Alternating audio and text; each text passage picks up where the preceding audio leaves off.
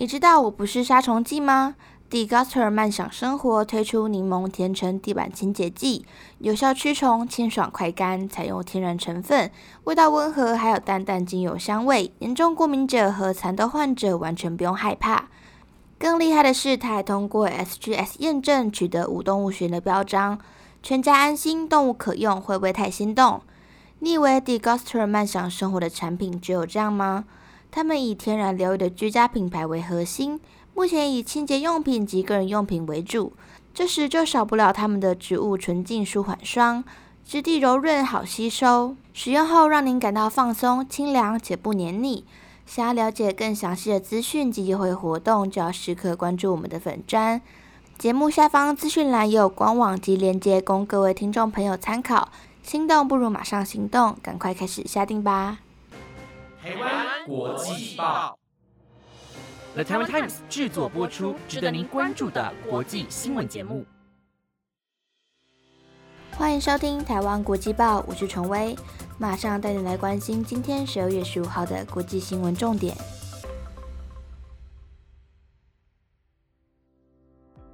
Hello，各位听众，晚安！马上带你来关心今天的国际新闻重点有。乌克兰引擎加持，土耳其无人战机红苹果首飞成功。想移民美国吗？疫情后美国合法移民人数明显反弹。媒体是否真的能客观中立？俄国最后一家独立媒体遭撤照。如果您对上新闻感兴趣，想了解更多的新闻内容，那就请继续收听下去吧。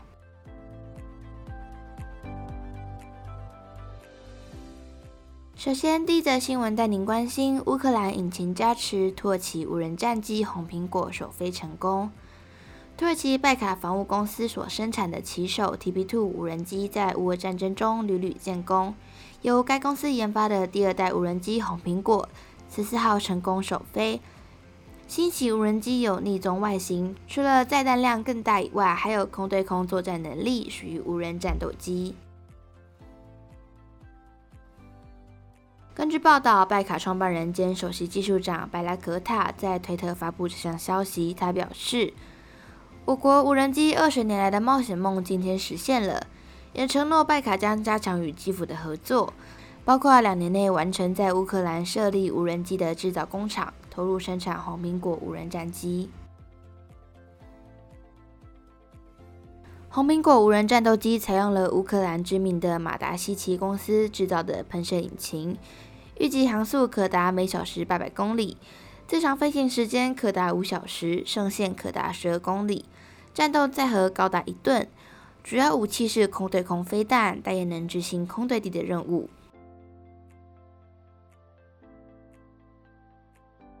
拜卡防务也宣称将继续进行 TB3 的无人机研发，预计将具备航舰起降能力。尤其适合如日本出云级护卫航舰这类轻型航空母舰使用。目前，土耳其已计划在安纳杜鲁号配备 TB3，强化该舰的航空战力与武力投射能量。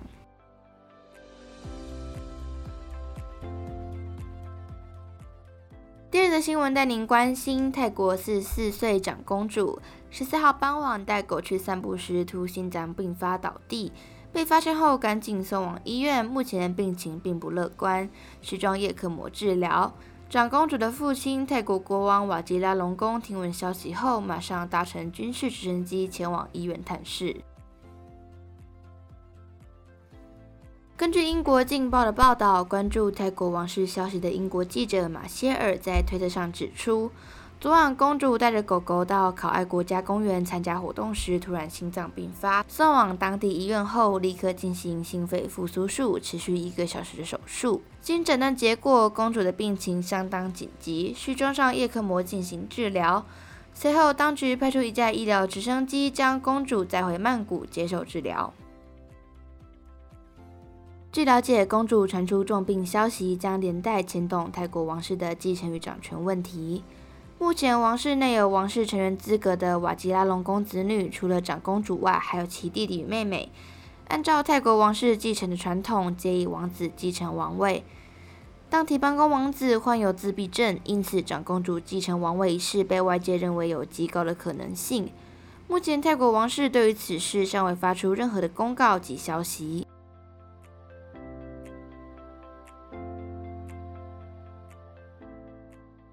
下一则新闻带您将焦点放到俄罗斯克里姆林宫，今天表示，美国若授权交付爱国者飞弹防御系统来支援乌克兰，这些设备就将成为俄罗斯打击乌克兰的正当目标。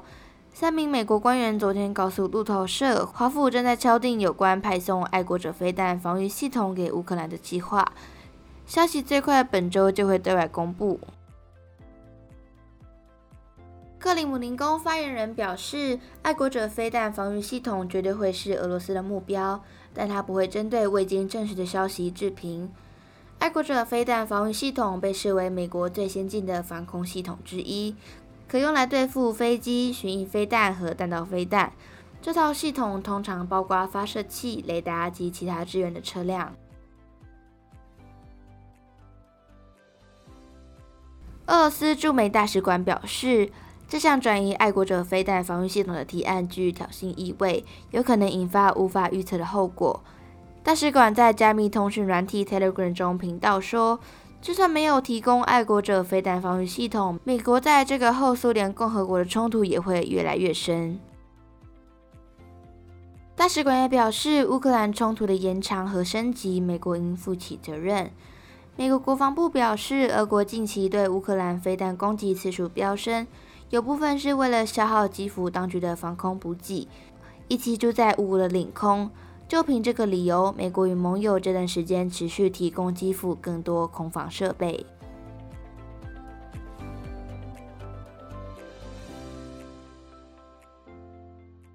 下一则新闻带您关心：美国政府在二零二二会计年度发出的移民签证达五十万张，显示新冠疫情造成的移民骤减已成过去。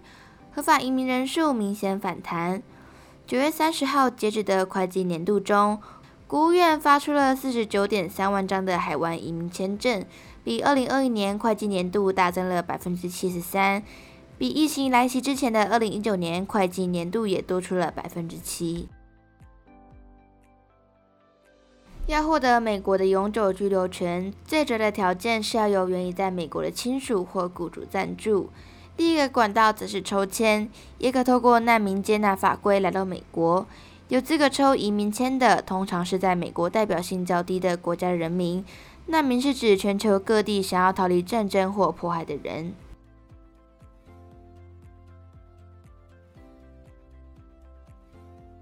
移民签证和观光短期工作的其他暂时签证不同。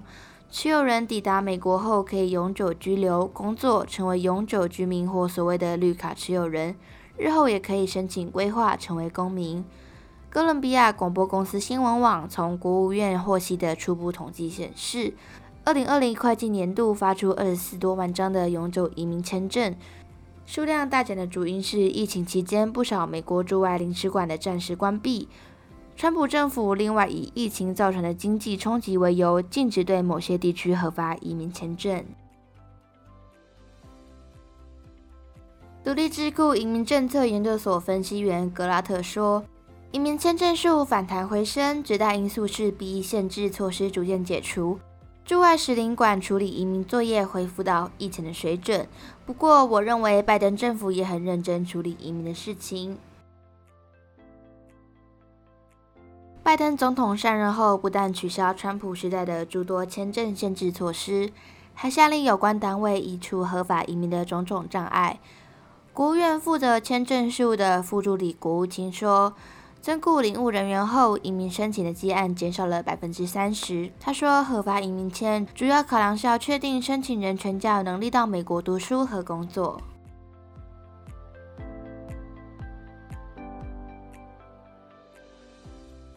第二则新闻带你来关注：战争发生时，新闻人若反过来站在战争发动者的立场醒思，检视那些被迫上战场的士兵们的处境，这在战争的道德层次上是否该被质疑，甚至要被惩处？在这类争议的新闻中，媒体是否能真正的客观中立，不带立场呢？在今年春天被迫流亡的俄罗斯独立媒体工作者，并前述问题在凛冬到来之际遭冰寒冻击。俄国最后一家独立电视台与电视主持人应在节目上呼吁提供俄罗斯军事动员征用的俄罗斯公民情报，希望借由此频道帮助俄罗斯士兵而引发争议，最终遭拉脱维亚撤照。二零一零年成立的宇电视是俄罗斯境内唯一一家独立电视台，在经历普丁政权的审查、威胁与镇压下，仍勉力生存。直至今年一，俄罗斯向乌克兰开战，当局于三月发布全新刑法，所有俄罗斯人只要发布与俄国国防部不一致的特殊军事行动资讯，最高可判处十五年有期徒刑，令这些独立记者叛离自己的国家。但宇电视也于六月在拉脱维亚取得广播电视执照，异地而起，并持续以 YouTube 为媒介，为俄罗斯乐听众报道真相，反击克林姆林宫的政治宣传谎言。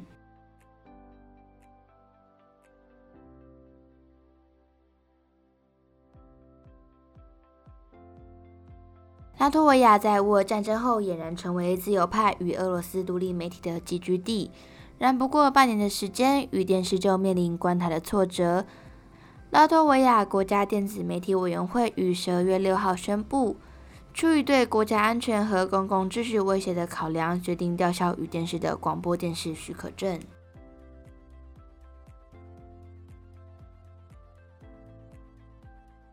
曾受莫斯科侵略成为苏联一部分的拉脱维亚。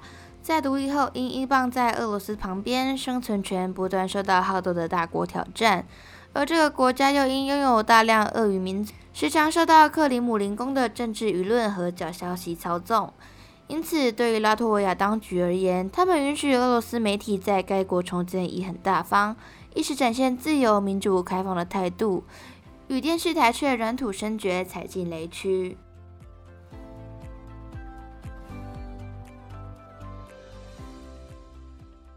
以上就是今天的台湾国际报新闻内容，由了台湾 Times 制作播出，希望你们会喜欢。如果任何意见，都欢迎留言给我哦。感谢你的收听，晚安，拜拜。